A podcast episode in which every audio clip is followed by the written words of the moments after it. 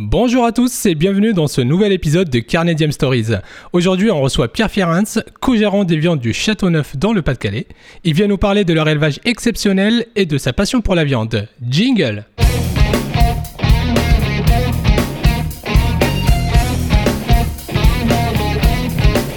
Bonjour Pierre Bonjour Yacine. Nous sommes ravis de te recevoir dans notre émission. Avant de commencer, est-ce que tu te rappelles de ton dernier souvenir de restaurant? Bah oui, hein, comme beaucoup de gens, c'était entre les deux confinements. Euh, forcément, il faisait beau, une belle terrasse à Paris chez Bien Ficelé.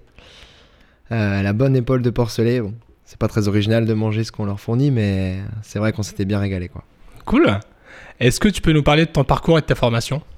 Oui, alors un petit peu atypique. euh, je suis tombé dans le monde de la viande euh, totalement par hasard au fur et à mesure de mes études. J'ai fait de l'agroalimentaire, une école d'ingénieur à Lille. Et c'était au départ pour faire de la bière, donc euh, pas du tout de la viande. Et en fait, euh, mon premier stage agricole, il m'a défini euh, la volonté d'aller dans ce métier-là.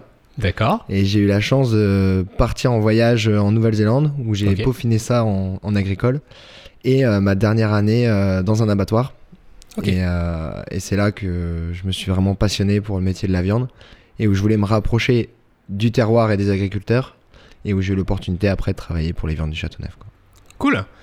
Explique-nous comment tu as rencontré ton, ton associé, Franck, aujourd'hui, et euh, quel était l'élément qui t'a poussé à rejoindre les viandes du Châteauneuf Bah, Franck, je l'ai rencontré par hasard euh, quand je suis parti de l'abattoir euh, pour ma dernière année d'études.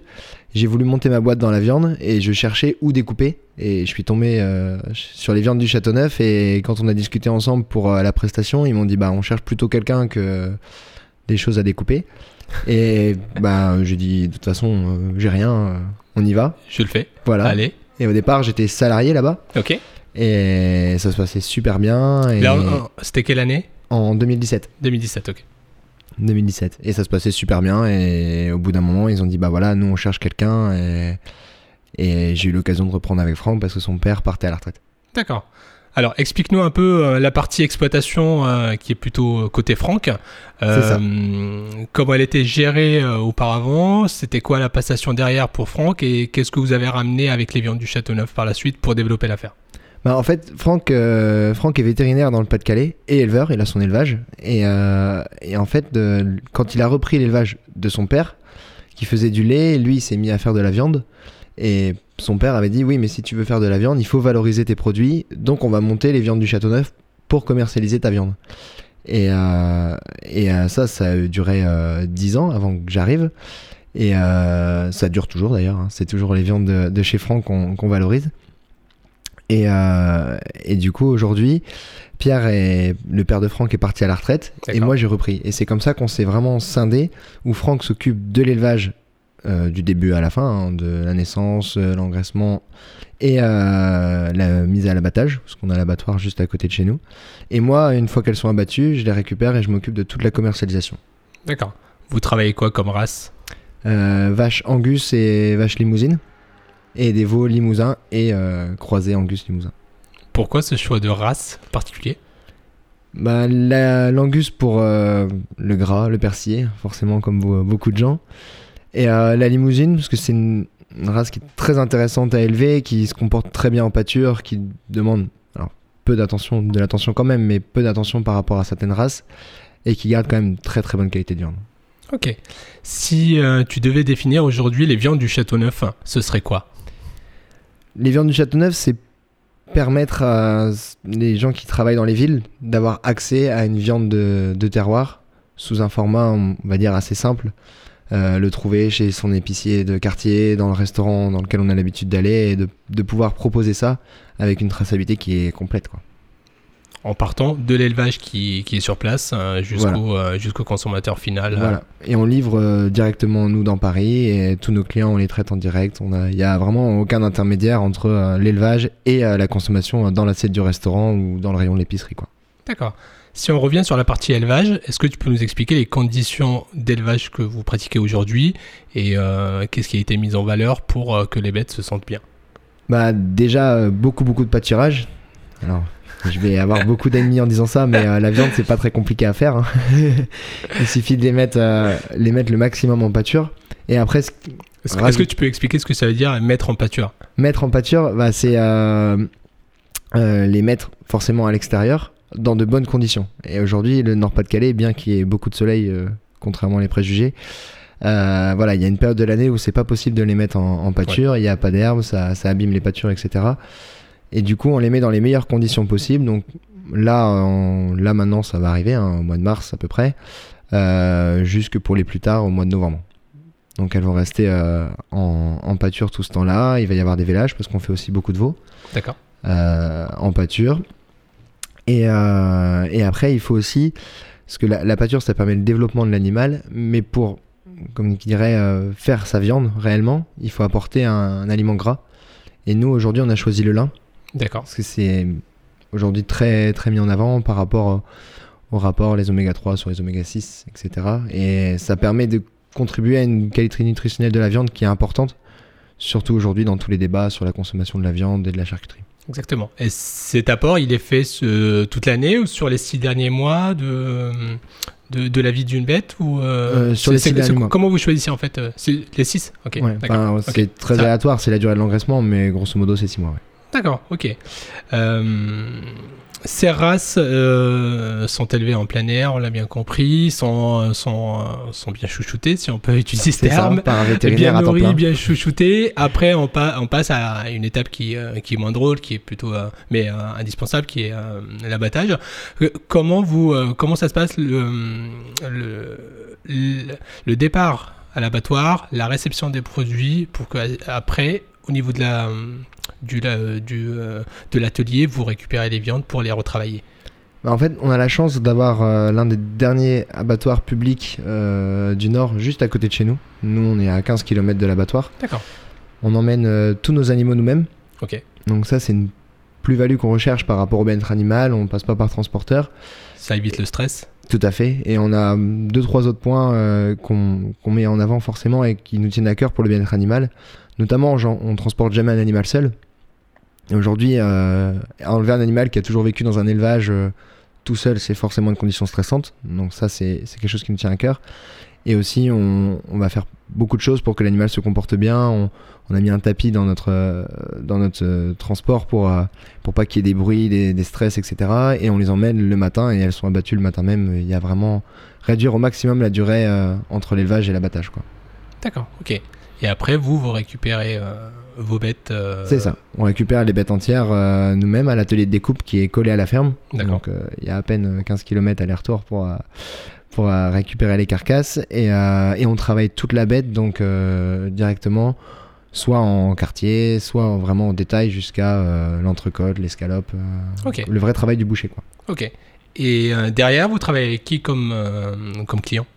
Bah, tout en direct, on n'a pas d'intermédiaire. euh, et en direct, il y a des restaurateurs.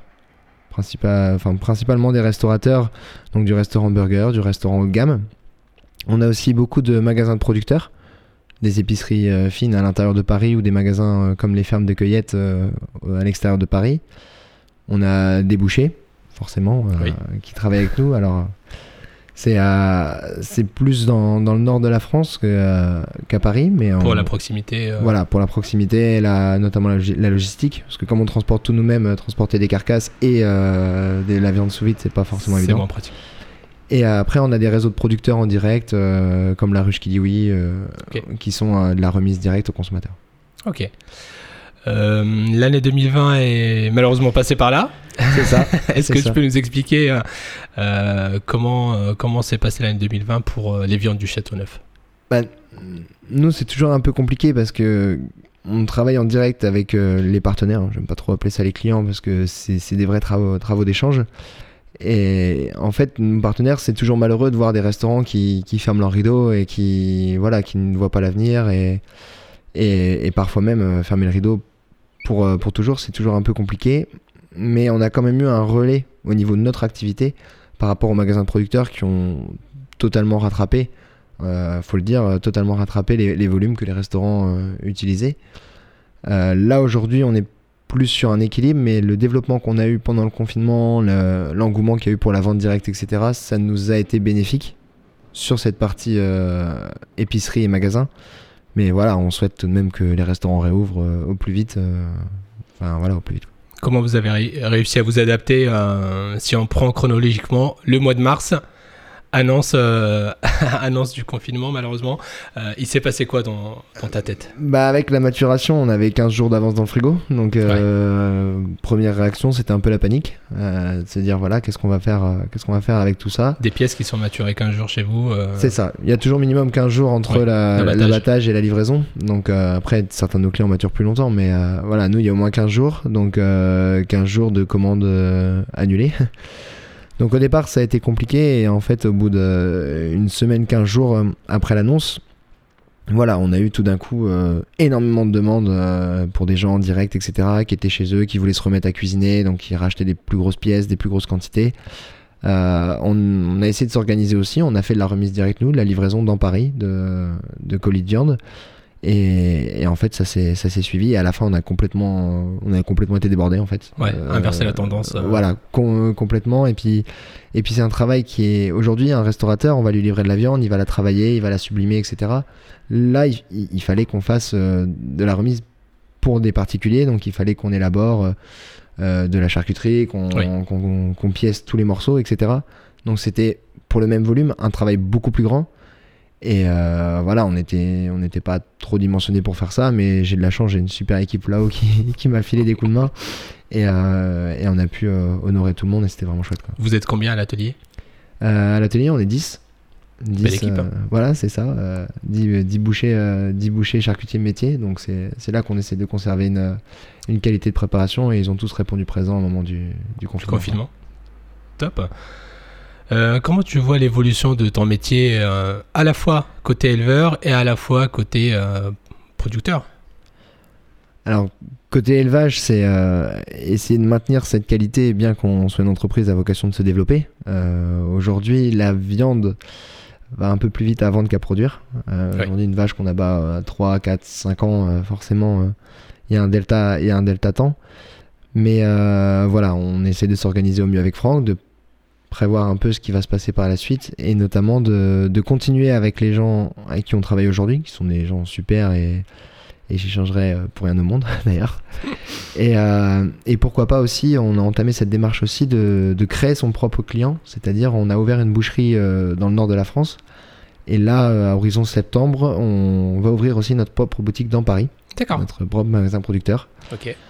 Voilà, donc, euh, et pourquoi pas après euh, dans d'autres villes, euh, voilà, en essayant de créer son client, de potentiellement créer un restaurant demain, mais bien sûr sans, sans jamais mettre de côté ceux avec qui on travaille depuis maintenant certains 10, 15 ans. quoi.